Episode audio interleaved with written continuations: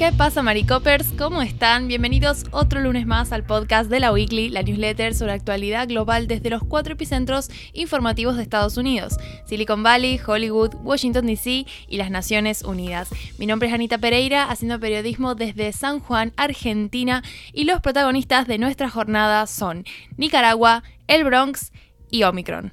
Bueno, la columna de hoy tiene que ver, como les decía, con Nicaragua, porque justamente este lunes 10 de enero de 2022 está previsto que sea la ceremonia de investidura del presidente electo en los comicios que tuvieron lugar en Nicaragua el año pasado, en 2021, en noviembre. ¿Quién es esta persona? Bueno, nada más y nada menos que Daniel Ortega, quien está renovando mandato presidencial por quinta vez, es la cuarta vez consecutiva y bueno, asume de la mano de su vicepresidenta, que es su esposa, que es, digamos, vicepresidenta y primera dama al mismo tiempo. Pero bueno, la particularidad con estas elecciones tiene que ver con la legitimidad de los comicios, que de hecho no está reconocida por países como Estados Unidos y de la Unión Europea, y lógicamente está ampliamente cuestionada por la oposición nacional, porque bueno, durante el año pasado, en toda la etapa previa a, los, a las elecciones de noviembre,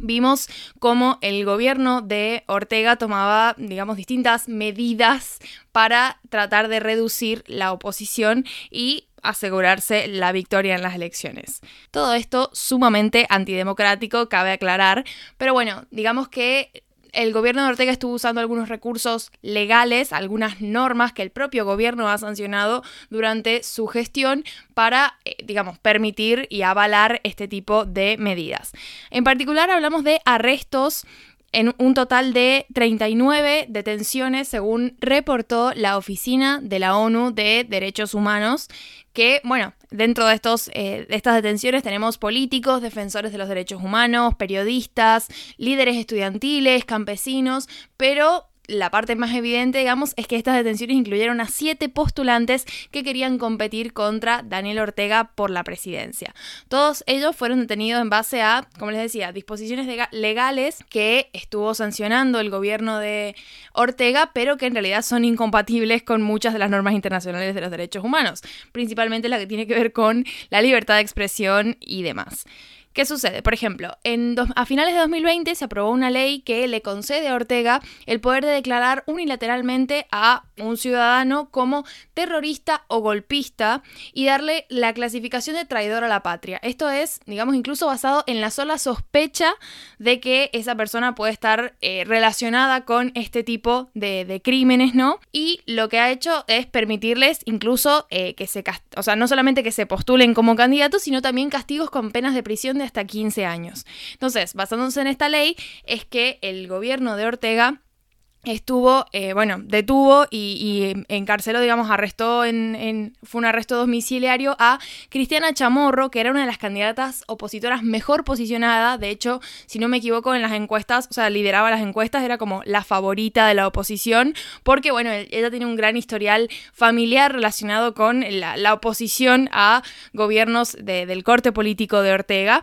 Pero bueno, finalmente, como les decía, fue puesta bajo arresto domiciliario por delitos de gestión abusiva, falsedad ideológica, como bueno, toda una terminología eh, quizás un poco eh, rebuscada, pero que logró el fin de separarla del el proceso de las elecciones. Y esto mismo sucedió, como les decía, con otros seis candidatos que también pretendían competir contra Ortega en estas elecciones presidenciales. La administración de Ortega también estuvo protagonizando detenciones y algunos abusos contra periódicos opositores y que estaban justamente cubriendo la situación de cómo el gobierno de Ortega estaba tratando a estos eh, potenciales competidores en las elecciones, a estos otros candidatos. De hecho, uno de los casos más fuertes fue lo que sucedió con el diario La Prensa, que de hecho es un periódico vinculado con la familia de, de Chamorro, la candidata opositora de las que les hablaba antes. Y bueno, básicamente por acusaciones de lavado de dinero, defraudación aduanera y demás, estuvieron, o sea, la policía nicaragüense en un momento allanó las oficinas del diario La Prensa. De hecho, si lo buscan en Twitter, creo que... Mm, habían subido bastantes videos de toda esa situación porque bueno, fue muy violenta para los, para los empleados de la oficina, pero aparte fue particularmente violenta para el secretario general de la junta directiva de la prensa y del periódico Hoy, que es eh, Juan Lorenzo Holman. Lo que pasó fue que, bueno, eh, en esta situación de allanamiento y demás, la policía se lo llevó porque tenía que firmar unos papeles, una cuestión así, y finalmente al resto de sus compañeros que lo esperaban les llegó el comunicado de que iba a estar detenido por 90 días mientras se los investigaba por eh, los delitos de los que estaban acusando al diario. O sea, básicamente el hombre se fue con el cuerpo policial sin saber que no iba a poder volver. Em, entonces, bueno, ese fue como un poco el panorama y hubo mucho revuelo porque, bueno, hubo mucha denuncia, sobre todo en redes sociales, porque la administración de Ortega, una medida que había tomado con anterioridad respecto de los periódicos, había sido imponer una retención de materias primas para las imprentas, entonces eso a la larga ocasionó que diarios como La Prensa, de hecho, si mal no recuerdo, no quedó ningún diario con una tirada impresa porque justamente no, no tenían, o sea, no, no tenían suministros y se quedaron solamente con las versiones eh, en la web digitales. Y bueno, como les decía, fue por la web por donde el equipo de la prensa estuvo denunciando toda esta situación que lógicamente no se condice en absoluto con los derechos de libertad de expresión, libertad de prensa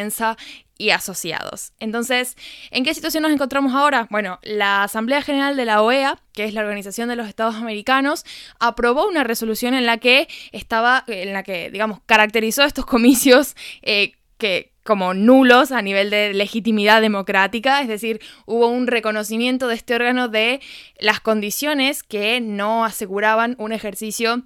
verdaderamente democrático de, la elección para el funcionario presidencial, que no fueron ni libres, ni justos, ni transparentes, pero algunos países miembros de la OEA resulta que están reconociendo a este nuevo mandato presidencial de Ortega y que de hecho van a enviar delegaciones oficiales a Nicaragua este lunes para presenciar la investidura. Estos países, por ejemplo, son Argentina, Bolivia, México, también Cuba y Venezuela y otros países han confirmado también su asistencia como China, Corea del Norte, Irán, Rusia, es decir, países que por ahí están aliados en el eje opuesto al que podemos encontrar, por ejemplo, a Estados Unidos, que de hecho ha calificado estas elecciones como evidentemente eh, fraudulentas, ¿no? Eh, y bueno, mientras tanto, la situación a nivel civil es, bueno, muchas organizaciones que están convocando a distintas protestas para eh, reclamar por esta situación y que, bueno, se están organizando bajo, la consigna de me quedo en casa, no me dejaste votar, no te dejo gobernar. Entonces, un poco la expectativa es que no asista mucha gente a esta ceremonia de investidura en protesta por la forma en la que se desarrollaron los comicios y, como les contaba, la situación previa con los candidatos. Pero bueno, los llevo al segundo titular que tiene que ver con el Bronx y de hecho con un importante incendio que hubo en un edificio de apartamentos de este, esta localidad de Nueva York que, bueno, acabó con la vida de 19 personas, incluidos 9 niños. Una tragedia muy grande, es de hecho el incendio más mortal en la ciudad desde principios de los 90 y ha dejado, bueno, además de, de estos fallecimientos, a 60 personas heridas, la mitad en estado muy grave y muchos, bueno, por la inhalación del humo, digamos, no solamente por eh, el fuego en sí. También hay bomberos heridos, ha sido una situación bastante caótica en la que participaron más de 200 bomberos en las labores relacionadas con la extinción y el rescate. Y bueno, lo que sabemos por el, nuevo alcalde de la ciudad, el demócrata Eric Adams, es que el fuego pudo ser provocado por un radiador y las llamas se extendieron por los 19 pisos del edificio porque la puerta de esta, esta zona del edificio donde se originó la tragedia habría quedado abierta. Por último, para ir cerrando el podcast y la edición de hoy, vamos a hablar de Omicron y, bueno, Omicron, como saben, es esta nueva variante que está causando tantos problemas a nivel mundial. Los estadounidenses están viviendo días bastante difíciles porque, bueno, tienen, están atravesando una sexta ola de coronavirus que está agravada por esta variante y que está causando bajas laborales, cancelaciones de vuelos, cierres de negocios, hospitalizaciones, lógicamente, con las muertes que eso conlleva.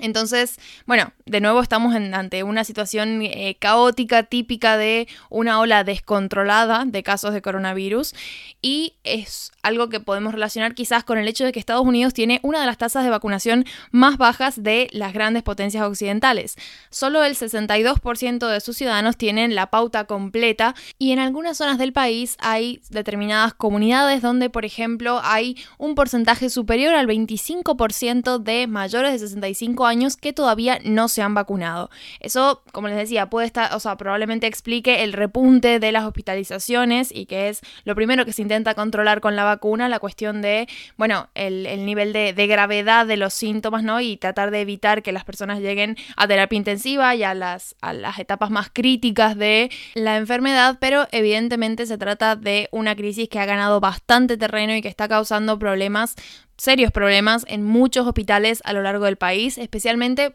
en las zonas rurales donde la vacunación, el índice de vacunación es más bajo. La situación sanitaria actual vulnerabiliza particularmente de nuevo a todos estos grupos de personas que por una razón o por otra no están vacunados, pero que usualmente suelen ser blanco de todos estos discursos bastante irresponsables la mayor parte de las veces de parte de políticos republicanos, voceros conservadores, el movimiento antivacunas que está bastante extendido y que bueno, lógicamente no contribuyen a hacer que las personas se vacunen y por ende eh, lo que provocan a largo plazo es que variantes como Omicron y Delta todavía estén recorriendo el país y agravando la situación sanitaria general. Ahí en la newsletter hay un video de Neutral en el que Emilio estuvo hablando un poco sobre las dificultades que está teniendo la administración de Biden para justamente lidiar con la ola Omicron debido a la falta de estrategias alternativas a la vacunación dado que evidentemente no, no es algo que se haya logrado generalizar en la población. Así que bueno, eso ha sido todo por mi parte. Espero que estén arrancando bien la semana. Como saben, en la newsletter hay algunos links extra para profundizar en cualquiera de estos tres titulares. Y en cualquier caso, los veo a los suscriptores premium mañana en la nueva edición y si no, el fin de semana que viene con la nueva newsletter free para el resto de suscriptores. Adiós.